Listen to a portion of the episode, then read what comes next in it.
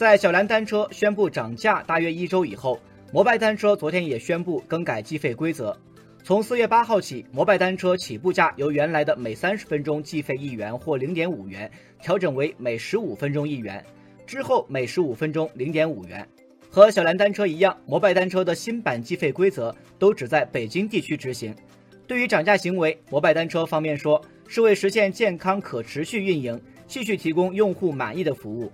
涨价后的共享单车今后还要不要骑呢？来听听网友怎么说。网友文质彬彬说。共享单车本来就是为了解决最后一公里的出行问题，涨价以后骑半小时也就一块五毛钱，影响不大。以后还会继续骑共享单车。网友光彩照人说，价格虽然涨了，但共享单车的确挺方便的，以后出行还是免不了要骑。希望共享单车的运营水平也能跟上。网友彩云追月说，价格说涨就涨，这不是逼着我以后跑步上班吗？在共享单车领域，ofo 和摩拜目前都未曾盈利。ofo 代退押金规模在十亿到二十亿元，而美团二零一八年财报显示，摩拜单车业务自去年四月份收购起到年底，亏损达四十五点五亿元。业内人士认为，随着共享单车竞争转向线下运维和用户体验的比拼，提价或许只是时间问题。因为无论是滴滴还是美团，都无法忍受单车业务的持续亏损。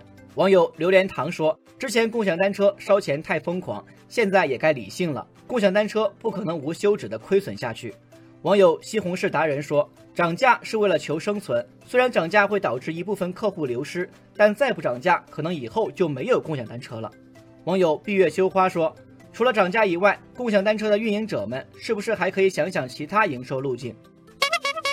刚才我们也提到，小蓝单车和摩拜单车新版计费规则都只在北京地区执行，其他城市不受影响。网友一江春水说：“北京可能只是试点，下一步上海、广州、深圳等城市估计也会涨价。”网友投资大师说：“商场如战场，摩拜和小蓝单车涨价时机把握得很准，ofo 现在已经无力还击。”网友西门吹雪说：“监管部门可能要防止共享单车领域形成寡头垄断。”否则，今后说涨就涨，对消费者可不利啊。